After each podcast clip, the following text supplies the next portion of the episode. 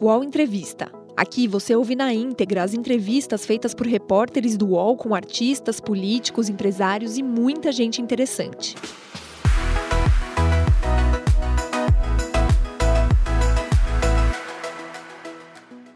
Olá, seja bem-vindo a mais uma entrevista do UOL. Eu sou Guilherme Maziero, repórter de política aqui em Brasília. Hoje a gente entrevista a ex-presidente Dilma Rousseff, foi presidente da República entre 2011 e 2016, até ser destituída do cargo por um processo de impeachment e antes de exercer as funções de ministra-chefe da Casa Civil e ministra de Minas e Energia do governo Lula, também do PT. Quem participa dessa entrevista comigo é o Leonardo Sakamoto, blogueiro do UOL, lá em São Paulo. E a gente está fazendo à distância, seguindo as recomendações da OMS para evitar a proximidade nesse período de, de coronavírus. Então, Sakamoto está em São Paulo, eu estou em Brasília e a presidente Dilma está em Porto Alegre. Presidente, primeiro agradecer a senhora pelo, pelo, por ter aceitado o convite, participar da entrevista com a gente. É, e a senhora que faz parte do grupo de risco do coronavírus, como tem se, se cuidado nesses dias? Tem mantido contato com os netos? Tem feito isolamento? Primeiro, eu queria cumprimentar o Sakamoto e você e dizer é, como eu acho que é importante a gente discutir essa questão do coronavírus hoje, porque uma das formas de lutar contra esse vírus é nos informar, discutir e assumir posições. Bom, eu sou de fato do grupo de risco, eu sou é, uma pessoa que tenho mais de 70 anos, tenho precisamente 72 anos. E eu não tenho tido contato com os meus netos, a não ser de forma virtual, né? tanto por WhatsApp, por, pelos, pelas imagens, como também, eventualmente, por, pelo, por esse próprio esse método Zoom também. Então, é, é, tem sido algo muito difícil, porque você sempre quer, principalmente com o neto, eu não sei quem disse, você sempre quer. Neto é algo que você tem de segurar, colocar no colo e beijar bastante, apertar um pouco, até eles reclamarem da avó. Então, eu sinto imensamente essa, essa distância. Agora, tenho perfeita consciência de que nós estamos enfrentando um vírus com uma grande capacidade de transmissão e muito, muito, vamos dizer, solerte, muito é, é, esperto. É um vírus que chega devagarzinho, fica tem um tempo de incubação significativo e pode, portanto, surpreender. Então, é fundamental que você ou tem uma vacina para combater, ou tem um fármaco que funcione como um retroviral. Como nós não temos nenhum dos dois, nós temos só um método. E esse método é o isolamento social. E o isolamento social é horizontal. Por que, que é horizontal? Porque as famílias elas são horizontais. Você tem as famílias, tem várias gradações. As, os amigos também, você tem amigos de, de várias gerações. As relações interpessoais, elas implicam uma variável de faixas etárias. Então, na medida em que você tem só esse método de combate, não tem outro. O único método de combate hoje, até que se encontre uma vacina que se que, essas, que toda essa busca por uma vacina que está, é, é, eu acho, em todos os lugares do mundo, nos grandes laboratórios patrocinados pelos governos, isso resulte em algo concreto, ou se tenha um fármaco capaz de tratar essa doença, nós teremos só essa forma de lidar com ela. Primeiro, porque, caso contrário, todos os modelos matemáticos mostram que, se você não fizer nada, o nível de mortandade é algo estarrecedor na faixa de um milhão de pessoas, nas, em algumas das projeções, por exemplo, sobre o Brasil. Mas nós podemos fazer, e isso significa o seguinte: nós temos de achatar a curva até que algum grau de imunização ocorra numa determinada sociedade, porque também não dá para apostar que você vai ter essa imunidade, como muitas vezes o Bolsonaro dá a entender, agora. Se as pessoas não se isolaram, se você não suspender todas as atividades que não sejam, que não são, aliás, é, é, é, específicas e estratégicas para este momento, tais como a produção de alimentos, toda a estrutura da farmácia, toda, toda essa estrutura que assegura que nós tenhamos acesso à, à nossa sobrevivência, tirante essas atividades, o resto você tem de interromper sim, porque caso contrário, você viverá algo como está acontecendo em alguns países em que as pessoas estão com os cadáveres na rua. Está parecendo a peste, a peste negra no final da Idade Média. A gente volta a falar um pouco acho, depois sobre a questão específica da, da, da situação hoje no Brasil, só que eu queria começar, é, bem, antes de mais nada, agradecer né, a, a, a você ter concedido a entrevista para a gente né, nessa, no meio da, da crise e dar um olá para todo mundo do UOL que está tá me ouvindo, que não tive a chance de me cumprimentar, mas é, tem um ponto que acho que muita gente no Brasil quer saber, que, que é o seguinte, o, o, há exatos uh, cinco anos, em março de 2015, uh, ah, houve, ocorreram primeiros panelaços contra o seu governo. Né? E agora, em março de 2020, no dia 17 de março, começaram panelaços contra o governo eh, Jair Bolsonaro. Eu queria saber o que você acha desses panelaços e perguntar o que as pessoas querem saber. Você bateu panela contra Bolsonaro? Olha, eu não, não, não é a minha forma de luta, é, vamos dizer, a, a, a, forma de luta que eu adoto. Nunca Nem uma frigideira? Não, não, não, até porque na minha zona aqui, talvez emulada por, uma, uma, por, por outros vizinhos batendo panela, eu até iria bater panela. Mas não é essa a situação aqui no meu bairro, porque eu não sei, não é um bairro de classe alta, é um bairro de classe média. Mas então não, não é assim característico. Aqui no, em Porto Alegre bateram muita panela, principalmente num bairro chamado Azenha.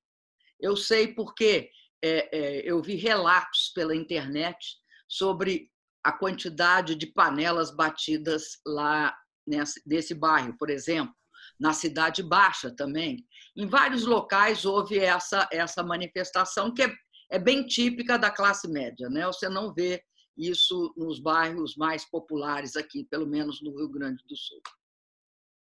Mas eu poderia estar batendo panela. Só que eu te digo, viu, Sakamoto, não é a minha forma de luta, nunca foi bater panela. E como é que você vê eu, essa bateção de panela eu, nesse eu momento? E atividades um pouco mais, eu diria, mais é, focadas numa, Mas... numa luta mais concreta. Mas como é que você vê essa bateção de panela nesse momento? Porque Acho é, que evidentemente são cinco anos depois da, da, da, das bateções de panela contra o seu governo. Eu né? não acho que dá para fazer é, uma análise baseado nessa similaridade. O que, o que é possível dizer, ou seja, pelo fato de você cinco anos depois, no mesmo mês, acho que não tem nenhuma, vamos dizer assim, nenhuma é, condição é, supernatural ou sobrenatural. Nem super, nem sobre mas eu acredito numa coisa que é a seguinte: eu acho que um segmento que apoiava o Bolsonaro, que é esse segmento de classe média, eu acho que se desencantou bastante com ele, e isso está refletido nas pesquisas, principalmente pelo fato, eu acho que é, estava claro que uma pessoa contra a ciência, como é o Bolsonaro, um terraplanista, uma pessoa que não respeita, e isso ficou claro em toda a política do governo, né, de, de, de desconstrução né, na área de ciência e tecnologia, não respeita os dados científicos. Uma pessoa que, que, que, que tem e, e cria é, uma desconfiança a respeito do fato de haver mortes, haver contágio, encher os hospitais, uma pessoa assim, eu acho que vai num crescendo e provoca esse surto contrário a ele nesse segmento da classe média que bate panelas de forma legítima, porque está contrariando algo que eles supunham e esperavam dele. Né? Presidente. É... Eu, pelo menos, nunca esperei que ele tivesse uma posição consistente. Eu vi ele desmontar a área da saúde. Eu assisti o desmonte da área da saúde, em vários níveis. E acho que o, o, nós não protestamos o suficiente quando ele expulsou os 11 mil médicos cubanos, que, somados aos demais, totalizava 18.280 ou 240 médicos, que atendia, de acordo com a Organização Mundial da Saúde, cada médico atende 3.500 pessoas por ano, atendia os 63 milhões de brasileiros na atenção básica. Médicos esses que hoje seriam essenciais, porque seriam a forma de enfrentamento primeira da crise. Segundo, eu assisti à redução da importância daquele programa chamado Aqui Tem Farmácia Popular, com as farmácias populares. Hoje, quais são o grupo de risco além dos idosos? Os diabéticos, os, os, aqueles que têm pressão alta e os asmáticos. Essas três, essas três áreas que recebiam sistematicamente remédios gratuitamente, dado a que tem farmácia popular. Descontinuaram bastante esse programa. E uma terceira questão: o Brasil estava trabalhando de forma, é, é, eu diria assim, sistemática numa questão que era a questão do desenvolvimento da nossa capacidade de produção de insumos estratégicos na área de saúde. Exemplo, né? produção de vacina, produção, enfim, nós estávamos criando, em termos de segurança sanitária, uma indústria que refletia um poder imenso que o Estado tem. Sabe qual é o poder? É que o Estado compra compra remédios, vacinas, princípios ativos de quem? Para quem, aliás? Compra do setor privado. Para quem? Para 200 milhões de brasileiros. Tem um poder de mercado incrível. Então, a gente estava tentando desenvolver uma indústria da saúde baseada nisso. Também foi descontinuado. Isso Presidente. é importante, não, é importante sinalizar porque é assim que você vai enfrentar a crise. Você não vai enfrentar, não é que agora você tinha de estar construindo tudo isso. Você tinha de ter isso. Você, veja só, eu estou estarrecida e, e venho estarrecida desde o do início dessa, dessa epidemia pelo fato de não se testar no Brasil. Aqui no Brasil, nós não testamos. Eu vi autoridades eu vi jornalistas dizerem que não era importante os testes. É só recuperar as falas de um mês atrás e você verá que uma questão crucial para um país, de fato, combater uma epidemia dessa proporção, que é saber quem está doente e quem não está. Todos os países hoje têm aquela corrida para comprar teste. É uma corrida. Por que é uma corrida? Porque isso é um elemento fundamental. Hoje, nós sabemos que nós vivemos no reino da subnotificação. Tudo é subnotificado. Ninguém sabe quantos mortos efetivamente por coronavírus tem, ocorre aqui no Rio Grande do Sul, em Santa Catarina, lá em Pernambuco, em São Paulo ou no Rio de Janeiro. E não sabe também quantos são infectados. Então, a capacidade sua na área sanitária é gravíssima. E aí tem uma outra coisa. Nós ficamos horas e horas discutindo se há uma contradição entre o combate ao coronavírus, a questão sanitária e a questão econômica, social. Não tem. É porque só tem um, uma forma de combate, que é o isolamento social, que é fundamental que você garanta as pessoas ficarem em casa.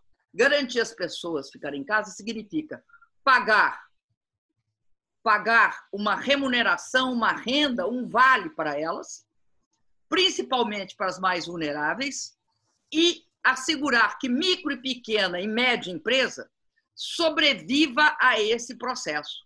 Então, não é porque não é uma questão do governo querer ou não. O governo terá de fazer isso.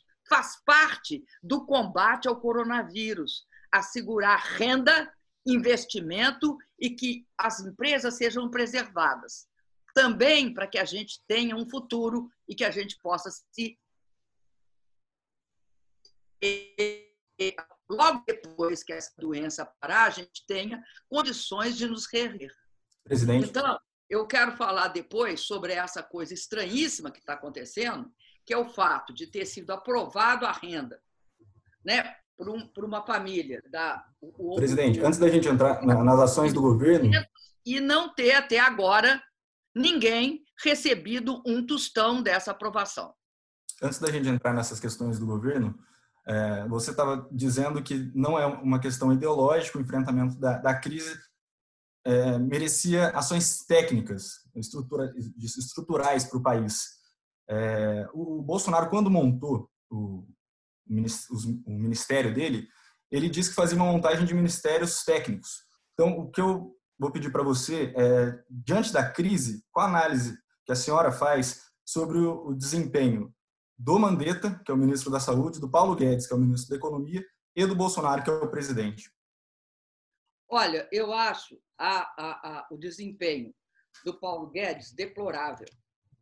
O Paulo Guedes tira das pessoas a condição para ficar isolado socialmente. Por quê? Porque está tirando das pessoas a renda que ela precisa para ficar em casa. Se a gente é de classe média e tem uma forma de ficar em casa, quem faz parte dos 100 milhões de brasileiros que vive precisando do Bolsa Família, que eu quero falar uma coisa. Sempre olhar o Bolsa Família com preconceito. E outro dia disseram para mim assim: ah, não, mas vocês pagavam só 200 reais. Eu vou explicar o que é o Bolsa Família. Mais uma vez, que é assim. As pessoas que ganham e recebem Bolsa Família, elas trabalham. O Bolsa Família é uma complementação de renda, por isso que era 200. Agora, para a pessoa ficar em casa, ela tem de ter aquilo que a lei determina que é o salário mínimo, ou seja, aquilo que o Brasil considera que é o mínimo que deve ser pago para uma pessoa poder sobreviver durante um mês. Então, tudo bem, a gente propunha R$ 1.045. Acabou conquistando 600 por pessoa do casal, daria 1.200 por família, perfeitamente. E numa família uniparental, geralmente dirigida por mulher, ela receberia 1.200. Perfeitamente. Isso está claro, é, foi uma conquista, a Câmara aprovou, foi algo que não foi de um partido só, foi toda uma, uma ação de aprovação dentro do Congresso brasileiro. Muito bem, o senhor Paulo Guedes e o senhor Onyx Lorenzoni e o governo Bolsonaro não pode alegar que tem dificuldade em pagar. A gente pode dar um passo a passo, porque quem criou o cadastro único foram os governos do presidente Lula e o meu, que continua desenvolvendo. E construímos um cadastro que abrangia 77 milhões, um pouco mais de pessoas. Precisamos chegar a 100 mil? Então, conseguiremos chegar a, a, a 100 mil, não tem problema.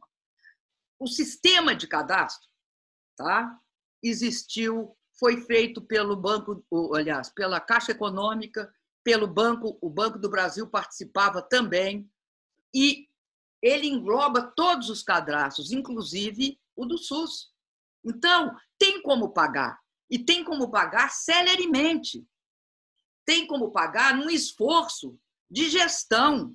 Então, você me diz o seguinte: tem gente que não tem o que comer, porque já acabou o que ele tinha de reserva. Tem gente que não tem porque perdeu o emprego antes. Então, tudo isso tinha de ser tratado com uma urgência, que é aquela urgência da fome. E aí eu vou entrar no ministro Mandetta.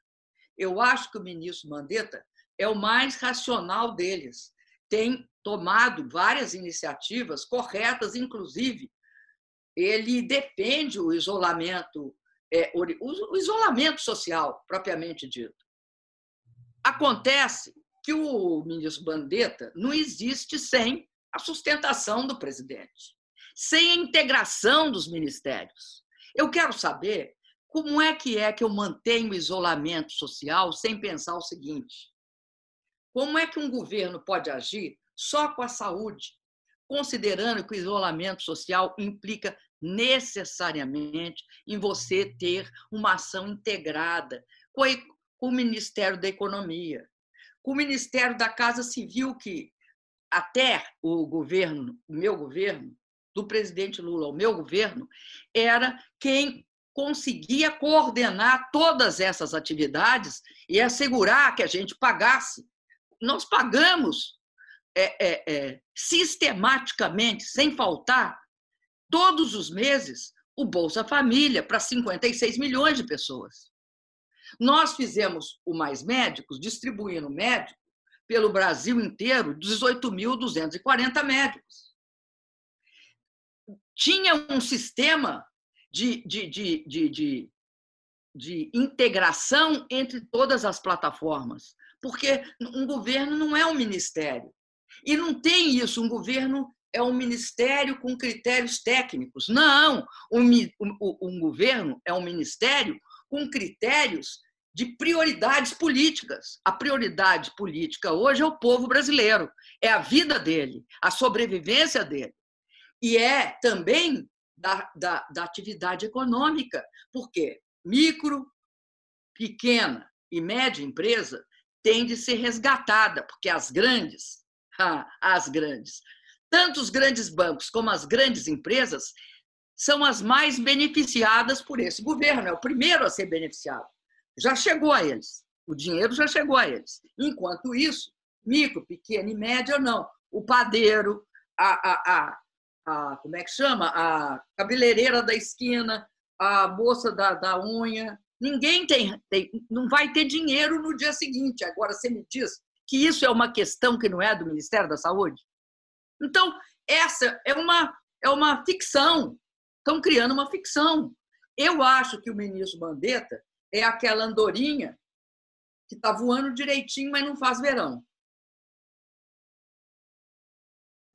E, e sobre o presidente Bolsonaro nessa condução? Olha, eu acho que é lamentável. Muita gente fala que ah, é louco, é irresponsável. Eu acho que tem método, tem uma disputa política. Isso eu falei há tempo, até fiz um, um textinho no meu blog. Eu acho que tem método. E o método nessa nesse desvario, é claro, é uma disputa política. Ele quer ele, ele olha os governadores, porque quem é, qual é outra, outro grande instrumento de atuação que é impossível um governo federal não ter? É a relação com os estados e os municípios. Sem essa relação, você não chega na ponta. E essa é uma relação de cooperação, não de disputa. Ocorre que eu acho que o presidente pretende atribuir aos governadores tanto as mortes como a fome. O que é um escândalo. É algo, eu acho assim, é, é, é, não é triste, porque isso não é só triste. É algo que, que, que tem de provocar em cada um de nós uma grande indignação. Ele tinha de estar, estar sendo parceiro dos governadores. Não interessa se um governador vai disputar com ele a presidência da República em 2022. Não interessa que ele encontre é, é, é, de uma forma, eu acho assim, até é, doentia, inveja ou ciúme de um ministro que está saindo melhor é algo que ele tinha de trabalhar não do ponto de vista da competição, mas da cooperação. Ou é harmônica essa cooperação? Precisa dos governadores. Os governadores estão fazendo um esforço, cada um no seu estado, com grandes dificuldades, porque não tem a cooperação do governo federal. Então, eu, eu acho que, politicamente, o que ele tenta, de uma forma tosca e grosseira, é transferir para os governadores responsabilidades. A responsabilidade é dele. É ele que é incapaz de, de agir concertadamente. Você veja, os governadores, cada um tem uma origem política, uma tendência política, uma, uma filiação e acreditam em, em processos diferentes. Todos eles estão agindo de forma cooperada, uns mais com uma atuação mais intensa, porque, inclusive, a, a doença ela ocorre de forma assimétrica no território nacional, né? não é igual em todos os lugares, mas eles estão agindo ali, tentando impedir que haja aquela concentração de pessoas doentes e mesmo é, de pessoas em estágio final em, em busca de leitos de, de, de, hospitais, de UTIs, de máscara, de respiradores, e nós sabemos que é uma, uma, uma, uma imensa dificuldade no Brasil, porque a área da saúde, desde a PEC, a chamada PEC do teto dos gastos, ela foi enquadrada naquilo que não era enquadrada antes. Antes você não podia contingenciar a área da saúde sem cumprir o mínimo constitucional. A partir da PEC, você pode, você pôde, aliás, é, é, é, contingenciar a área da saúde. Então, não é possível não ver que, nesse momento, cessa tudo o que a antiga musa canta. Cessa tudo, tem de gastar dinheiro e ajudar de forma cooperada os governadores. Agora, se alguém passa, passa, toma uma posição em que ele acha que, de forma absurda, que não, não é necessário o isolamento, o que, que vai acontecer? Vai acontecer Milão. Conhece Milão? Milão, o prefeito achava que não precisava de fazer contenção. Vai acontecer o que? Estados Unidos. Quem é que achava que não precisava de fazer contenção? O Trump. O Trump até outro dia falava que ele tinha ele, é, ele reabrir a economia é, na Páscoa. Hoje ele está diante do fato que tem 11 mil, aliás, 1.169 mortes num dia. Este fato vai precisar de mortes para o Bolsonaro parar de todo dia de manhã defender o fim do isolamento social. Já é difícil para a gente convencer toda uma população. E isso que a população brasileira, a gente tem de dar os parabéns. Nessas pesquisas, está dando que 82% da população considera que deve ficar em casa. Entende por que tem de ficar em casa. Presidente, é, pelo que você está colocando e enumerando, né, o presidente Bolsonaro ele vem cometendo, vem ao longo da crise causada pelo coronavírus, vem cometendo crimes de responsabilidade. Ele é acusado de cometer crimes de responsabilidade, inclusive de atentar contra a saúde pública, como você está falando, por defender o fim do isolamento, né, o que ele chamou de isolamento vertical. Né. É, agora, é, ele deveria ser alvo de impeachment, porque a oposição, é, não estou falando do Congresso Nacional, mas uma parte da oposição no Brasil tem defendido o impeachment de Jair Bolsonaro. É, a gente gostaria de saber se, na sua opinião, ele deveria ser alvo de impeachment e se ele termina o mandato em 2022.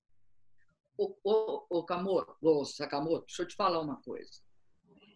Você vê como é que essa questão do impeachment é uma questão absolutamente de acordo com é, certos humores que não são aqueles da legalidade.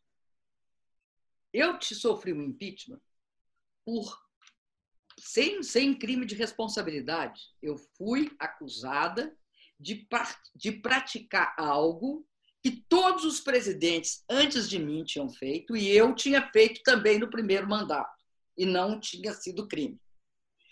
O TCU mudou a compreensão e me, me, me levou a um impeachment por ter emprestado dinheiro através do Banco do Brasil para o setor agrícola e não ter pago um mês depois. Eu paguei dentro do ano fiscal, não um mês depois.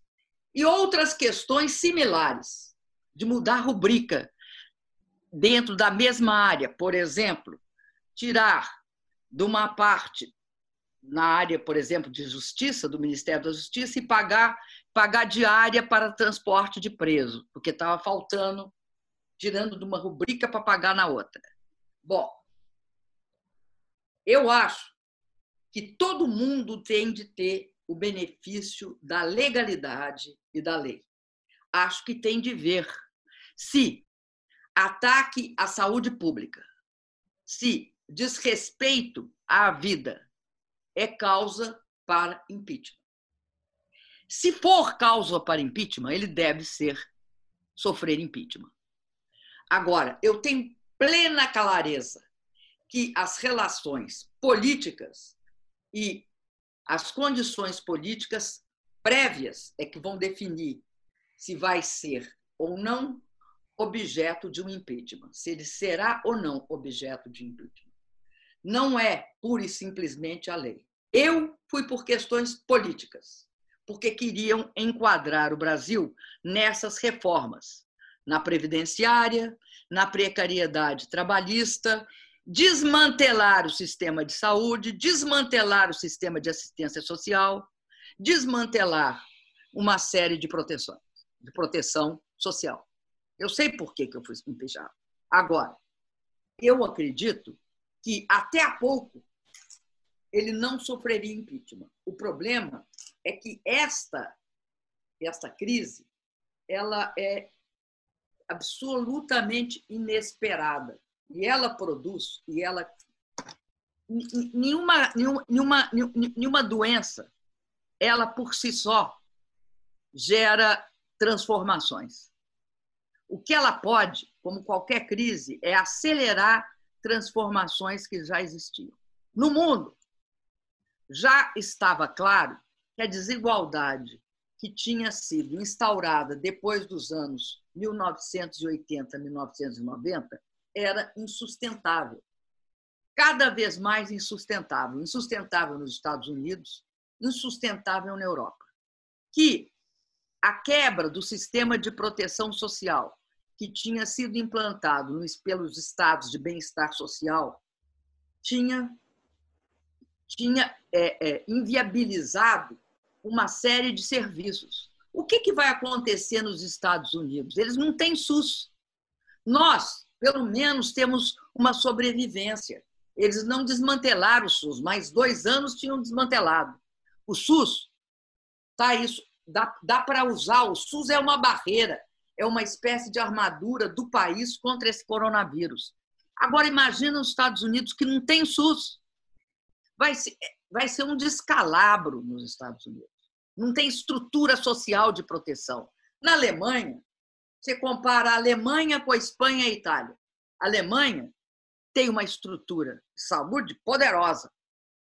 Então, você pode ter contágio, mas você não tem morte, porque tem uma quantidade de leito, de respirador, mesmo eles estão com dificuldade, mas o desempenho do sistema é melhor. A saída dessa crise vai ser uma rediscussão sobre que história é essa que o Estado tem de se afastar de certas atividades como saúde e educação. Que história é essa que o, o, o setor privado responde melhor? Nessa hora, quem é que está controlando o que, que faz com o conjunto do sistema de saúde. É, o SUS é a sustentação. Ninguém fala nele. É interessantíssimo, ninguém fala. Então, o que, que eu acho? Eu acho que nós estamos num momento muito sério. Esse momento é, é grave a situação com o Bolsonaro. É grave. Os setores que sustentam o Bolsonaro, que são o mercado, é responsável pelo Bolsonaro. Defenderam a, a, a, o mercado financeiro especificamente. Partes da mídia tradicional. O, o setor, um setor extremamente grave, que é aquele setor, o jurídico, é, o, o, vamos dizer o seguinte, o, o jurídico golpístico, que é o setor do Moro. e as Forças Armadas. Eles, têm de, eles vão ter de resolver e equacionar, porque, caso contrário, se ele não vai renunciar, esquece isso. Então, vai ser pelo método duro, vão, vão enquadrar ele no impeachment. Como é que faz um impeachment com através de meio digital? É engraçado porque eu fui julgada no Supremo, meu, meu, meu impeachment foi julgado no Supremo, recurso, digitalmente. Agora, você acha que é possível tirar um presidente legitimamente eleito num Congresso digital? Não sei, talvez. Depende do que ele faça. E das forças que o sustentam façam. Então, eu acho que se quer discutir de forma séria o que fazer com Bolsonaro, primeiro tem de discutir um jeito de impedir que ele ameace a saúde da população. Primeira coisa, impedir. Ele não pode fazer o que ele está prometendo há dias. Ele falou que fará um decreto, ele, ele ameaça todo dia isso. Eu farei um decreto é, é, é, acabando com o isolamento social. Esse decreto, primeiro, tem de ter né, as instituições vão ter de barrar isso, Supremo, Congresso, e vai ter de ver o que, que faz com ele. Agora, este, este é um problema que tem de ficar claro as responsabilidades. Porque eu, eu vou te falar o que, que eu acho que é responsabilidade. Você sabe o dia que eu tive assim a maior tristeza? Eu tive várias tristezas, mas uma das maiores foi o dia que expulsaram os médicos cubanos. Porque eu sabia. Tinha 700 municípios no Brasil. O Brasil tem 5.570, eu acho, municípios. Posso ter dando um número errado, porque faz tempo que eu não falo esse dado. Mas de, desses todos os municípios que existiam, sabe que tinha 700 que nunca tinha tido um médico quando veio o programa Mais Médico, não tinha um único médico. Departamento Sanitário de Saúde Indígena não, não via médico há anos. Então, a estrutura de proteção, aí toda a estrutura de proteção era reforça, reforça o sistema básico de saúde. Só tem um jeito. O Brasil tinha 1,9 médicos por mil habitantes. Uruguai e Argentina têm dois e meio. É, é, Cuba podia mandar médico porque tem seis por mil habitantes. É, é, o sistema de saúde europeu ele tem um número de médicos bem maior, acima de três, eu acredito. Eu não lembro mais de cor, antes eu sabia. Acontece que o Brasil não tem isso. Nós vamos enfrentar, nós vamos enfrentar sub, com subnotificação, e aí a imprensa tinha de um dia, todo dia, de perguntar, e os testes? Eu, eu, eu, eu entendo que a OMS fale todo dia, teste, teste, teste. Você precisa de teste para saber como agir. Então, eu te digo uma coisa com muita força. Este governo, ou ele responde à crise econômica, social e sanitariamente, ou politicamente nós vamos acrescer a essa situação uma imensa crise política. Uma imensa. Presidente, presidente é, dado o momento do seu segundo governo, é, a gente percebe que tinha é, algum isolamento político com as forças do Congresso, um tensionamento. E o Bolsonaro ele faz esse tensionamento com governadores, com diversos setores da, da sociedade, com o judiciário, com a mídia. É, até que ponto a senhora acha que, que ele pode tensionar isso antes de um, de um rompimento maior, de alguma possibilidade dessas instituições se voltarem contra ele? Isso depende de manifestação social? Qual, a senhora consegue ver um limite para esses tensionamentos? É, eu acho que manifestação social no, no, isolamento é uma coisa meio difícil, né? Porque e só, né? Desculpa, uma panela só não adianta não eu, eu, eu acho que o limite é esse que eu disse. Eu acho que o limite é a vida da população brasileira. Ela não pode ser colocada em risco por nenhum, mas nenhum é, descontrolado, tosco. Não pode. Esse é o limite. Não há, não é possível chegar perto da, da, da vida. A população brasileira ela tem de ter sua vida preservada. Então, assinar decreto devolvendo as pessoas para a rua, para contaminação, para a morte, não. Aí não. Aí tem limite. E aí eu vou te dizer uma coisa: o limite né, tem de ser das nossas da consciência cidadã, dos brasileiros e das instituições, Congresso, Supremo, Forças Armadas, que hoje sustentam esse governo. Né? Alguns estão dizendo que há uma espécie de tutela né, feita pelo ministro-chefe da Casa Civil e o ministro-chefe do governo. Enfim, cada um vai ser chamado à sua responsabilidade perante a história, o país e a nação. Ah, falando em responsabilidade, presidente, a, essa semana que passou, tanto o governador de São Paulo, João Dória Júnior, quanto o ex-presidente Lula, eles é, sinalizaram, não vou dizer uma aproximação, mas houve uma, uma eles, eles trocaram não trocaram mensagens, mas fizeram postagens no Twitter, o presidente Lula é, reconhecendo ações do, do, do Dória, o Dória reconhecendo que está todo mundo no mesmo barco agora. É, como é que você vê esse movimento? Eu acho que ele é absolutamente correto. Por quê? Porque nós todos estamos no mesmo barco e acho que, de fato, tanto o governo Dória como vários outros governadores, eu acho que os governadores em geral, uma exceção só, que é de apoio ao Bolsonaro, o, todos os governadores têm tido uma ação de preservação da, da saúde, da vida e das condições de. Eu, eu vejo os governadores inteiramente preocupados com a vida e a sobrevivência do povo brasileiro. O governador então, Dória e Witzel Dória, entram nessa. Não, os dois? Dória tem, tem sido o objeto maior dessa, dessa ira do Bolsonaro, porque é lá, é lá em São Paulo que está, a, eu acho, a mais forte epidemia e, e os maiores problemas, e ele tem enfrentado. Então, é nessa medida que você se encontra, independente da sua, das suas diferenças e das suas eventuais divergências, que você se encontra num outro patamar.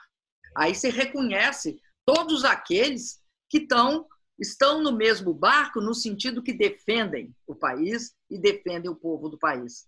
Então, é nesse sentido que as pessoas se encontram e se encontram no sentido de não admitir aquilo que nós estávamos falando, que se ultrapassa um determinado limite. Não se pode aceitar. Né? É perante, perante todos nós, perante nossos filhos, nossos netos, perante o futuro do país, você não pode colocar a população. Uma coisa é absolutamente imperdoável: não se pode colocar a população e a saúde e a vida em risco. Senão, nós perdemos todos os princípios de civilidade, nós perdemos o princípio básico, que é, é, é, é, é o princípio da humanidade. A gente perde aquilo que justifica que faz com que cada um de nós tenha lutado a vida toda, que justifica as suas ações, que é a defesa de, daquilo que é intrinsecamente humano, da nossa civilização nesse planeta. Não é possível isso. Presidente, a senhora falou um pouco das medidas que Bolsonaro adotou diante dessa crise, é, que já atendeu. Eu estou achando difícil, viu, essa coisa de não repassar os 600 reais. Eu, eu quero saber da senhora. O, o governo é, já tem aí um, um, gasto estimado em 200, um, acima de 200 bilhões na crise. Eu, é, o que eu preciso saber da senhora é se esse valor que eles estão usando, a divisão que eles fizeram desse valor é suficiente.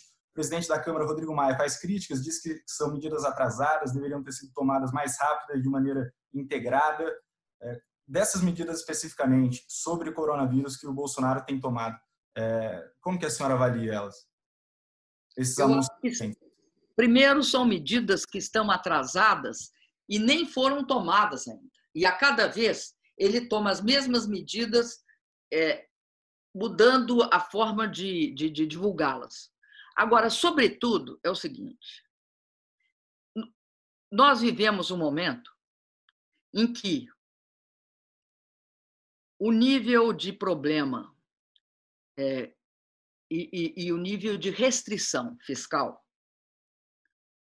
que existia em todos os países ocidentais, vamos falar dos ocidentais, ruiu. Eu não sei se você acompanhou, mas e eu não quero me referir só à medida fiscal dos 2 trilhões de dólares aprovados pelo Congresso americano. Eu quero eu quero referir a uma fala do Paulo, que é o CEO do que é o, o, o diretor do Fed, do Federal Reserve. Ele disse: "Eu vou usar a máquina para imprimir dólares, sem limite. É óbvio que nós não temos dólar para imprimir sem limite, mas é óbvio que isso é uma sinalização. É uma sinalização quando a mesma coisa acontece na, no Reino Unido, na França, na Espanha, que acontece em todos os países. Então, o que, que eu acho que está acontecendo?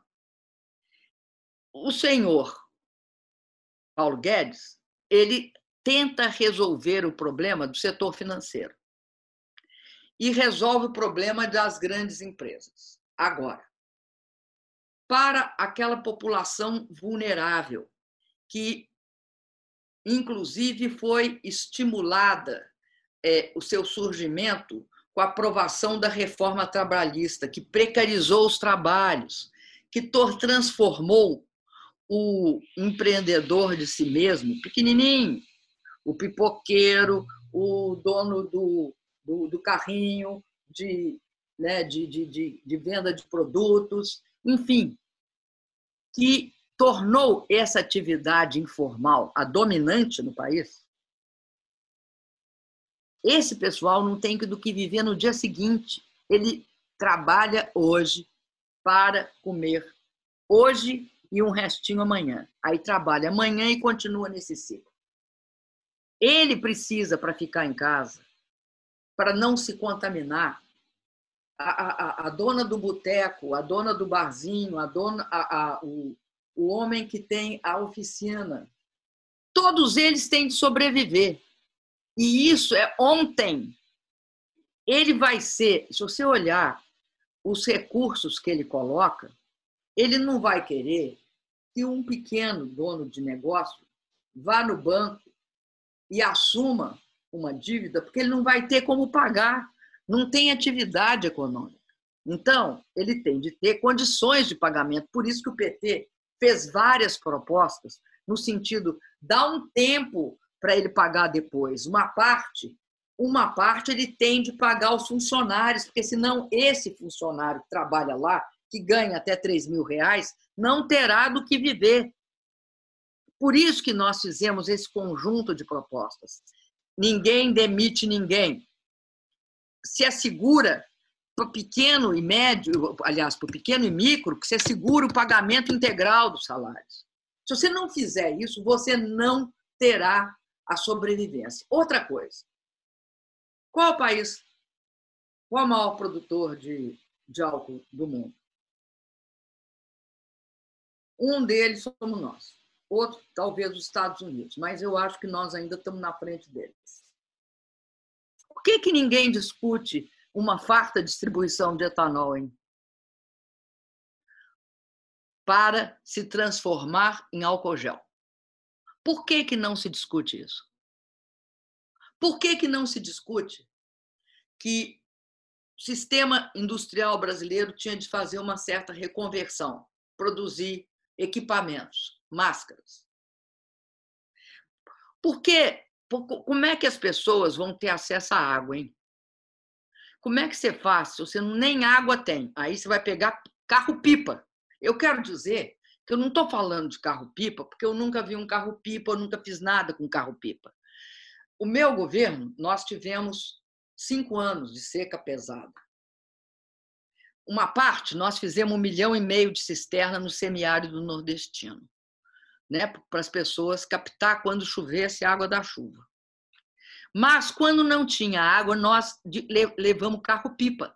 O Exército Brasileiro, nós compramos carro-pipa para o Exército Brasileiro. Eles ajudaram a distribuir água por todo o semiárido nordestino. Eles têm know-how em água. Não se pode. Aí fala o seguinte: então não é álcool gel, não, mas tem de lavar a mão com sabão. Mas lavar a mão precisa de água. Então, e aonde não tiver água nas favelas? E aonde que você vai ter de levar carro-pipa sim? Isso implica numa visão a respeito da vida como ela é. Eu não posso ficar na televisão mostrando como é que lava a mão assim, ó. Não posso fazer isso. Eu tenho de levar água. Para uma parte da população brasileira, você tem de levar água. Nós tivemos de enfrentar isso comprando carro-pipa. E mais, em todo o semiárido nordestino, as prefeituras têm carro-pipa. Todas as prefeituras abaixo de 50 mil habitantes. O governo federal deu uma moto niveladora, uma reta escavadeira, um carro-pipa e uma pá carregadeira, entre outras coisas. Deu para quê? Para dar condições e estrutura para esses municípios também se defender. Então, se tiver problema de água, nas, nas periferias das capitais, tem de levar água. Porque é condição básica para você não ter contaminação é água. Se não vai etanol, então vamos de água. Presidente, é, tocamos em obras, né? A gente está começando a caminhar para o final da nossa conversa, mas tocamos em obra e aí eu queria aproveitar para puxar um ponto. É, durante um, posso falar só uma coisinha sobre é, alimentação escolar? Diga. Nós saímos do mapa da fome da ONU em 2014.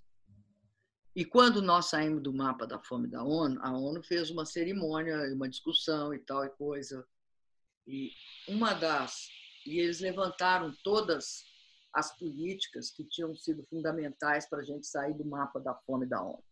Uma delas é 43 milhões de, de, de merenda escolar para 43 milhões de crianças, né? 43 milhões de crianças que foram, que receberam merenda escolar, como sendo um dos fatores principais para que você não tivesse fome no Brasil.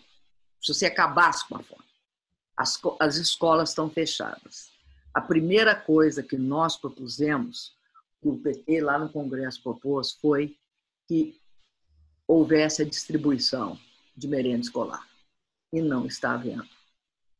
Nós vamos ter efeitos deletérios dessa crise que, sobre as crianças.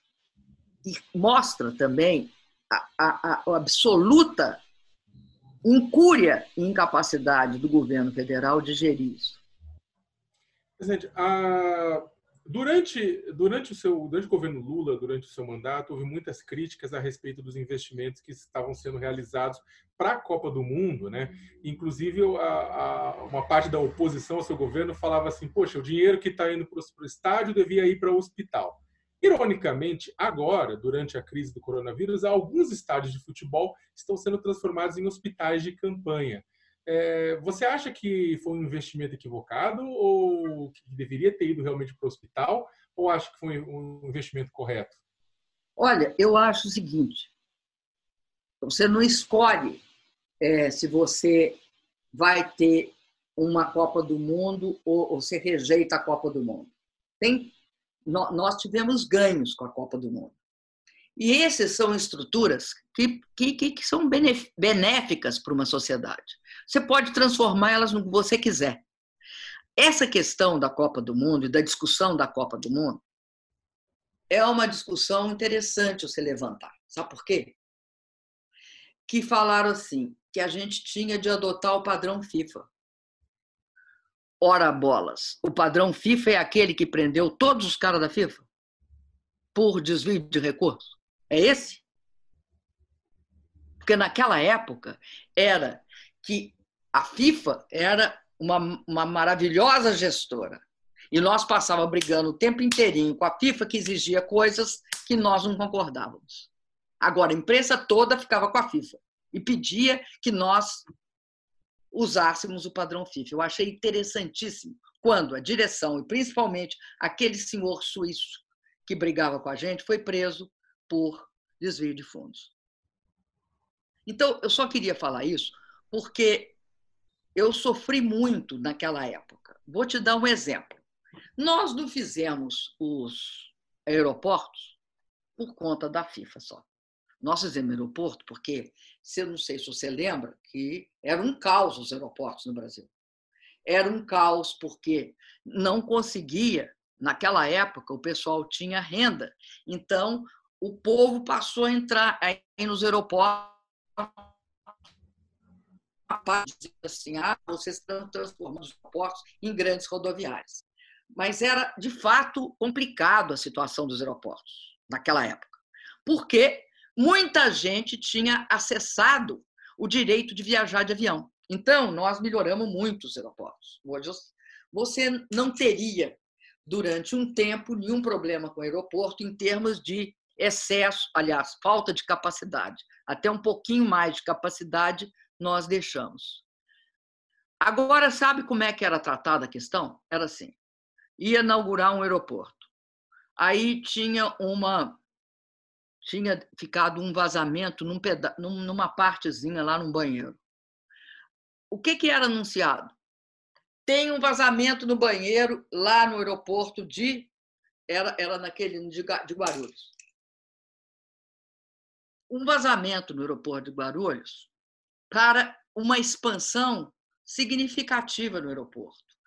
Um, um, um, vazamento no aeroporto de Brasília para uma expansão significativa do aeroporto.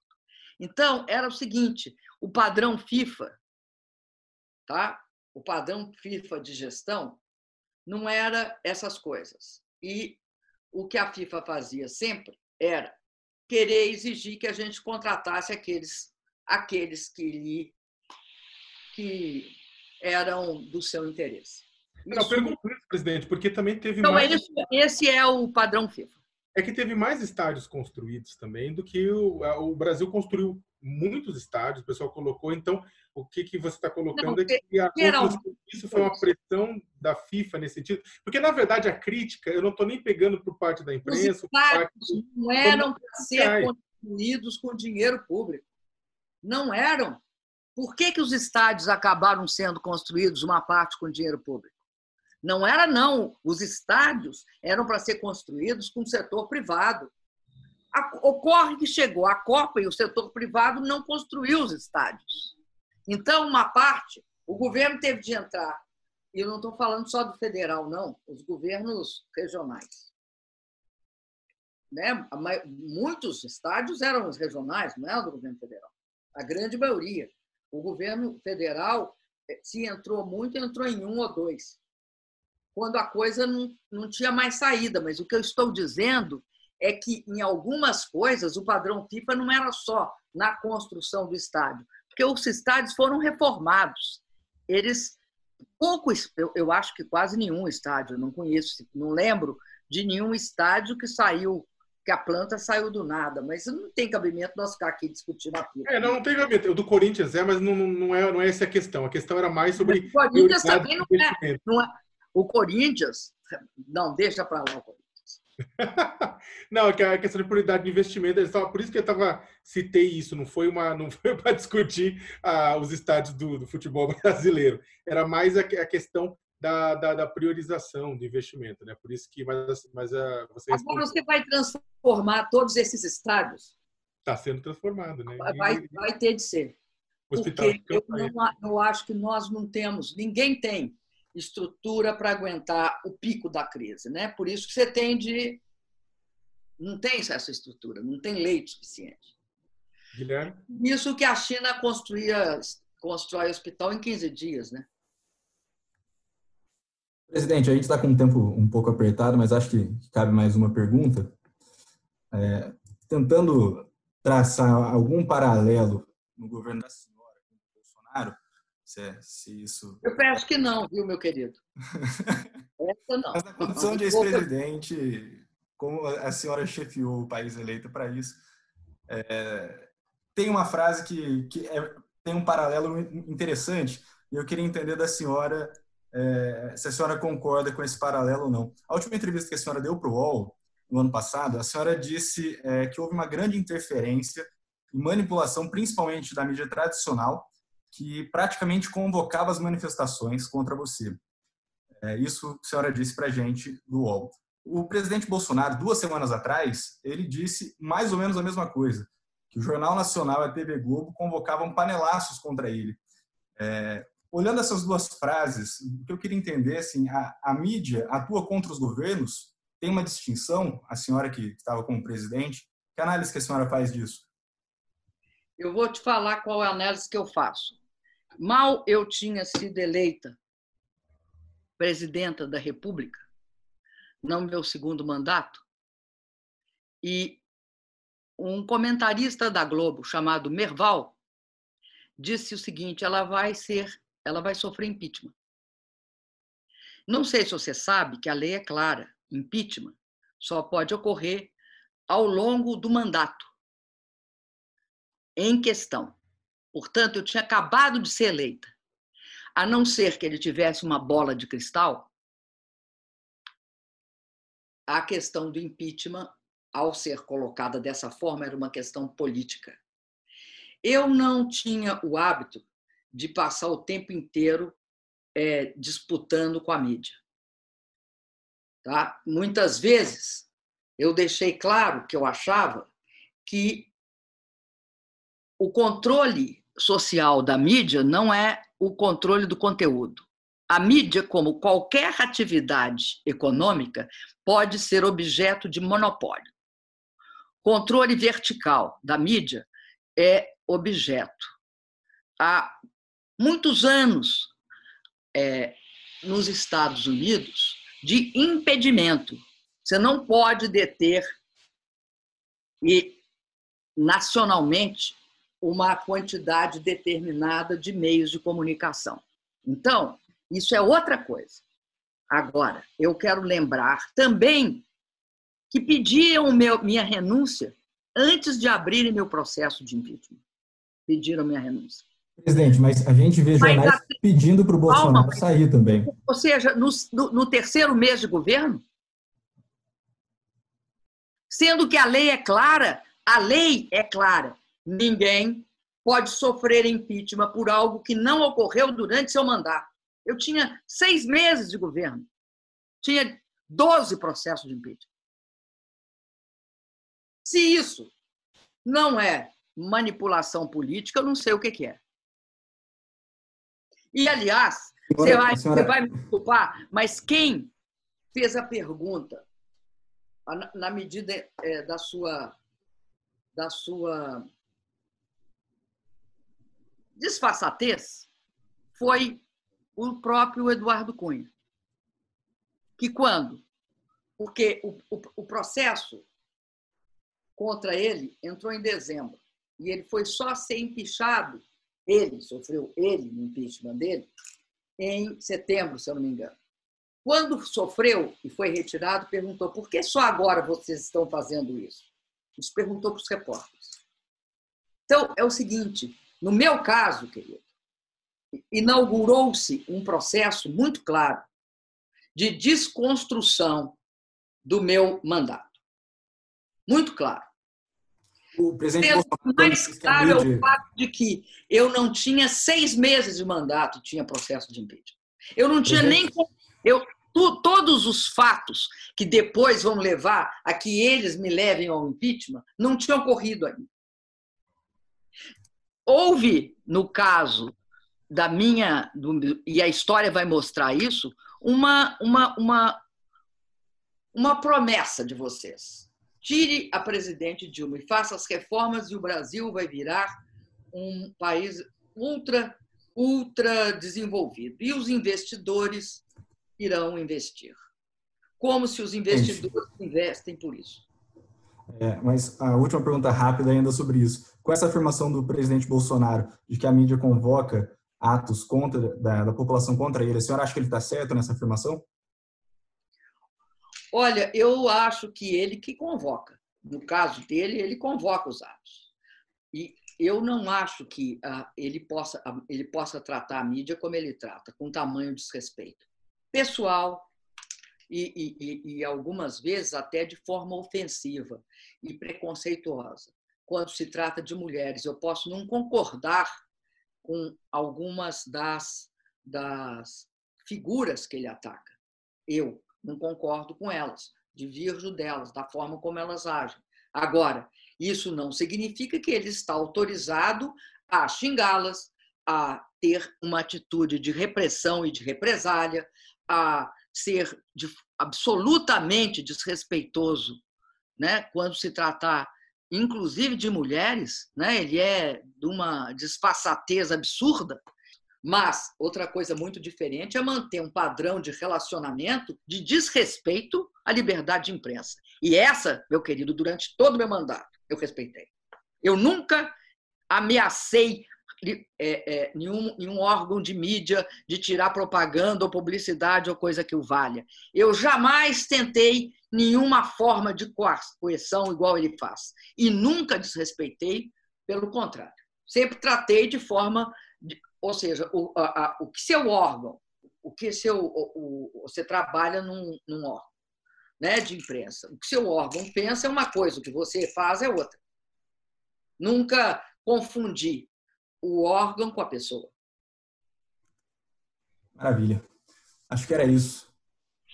Sakamoto, eu agradeço a participação, principalmente da, da, presidente Dilma, pelo tempo, por ter aceitado o nosso, nosso convite.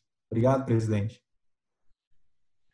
Obrigado, presidente. Obrigado mesmo. Desculpa, desculpa, a gente alugou, ia ser menos tempo, acabou sendo mais tempo, mas a gente agradece bastante a, a paciência para conversar com a gente. Tudo bem. Obrigado. Foi um prazer falar com você.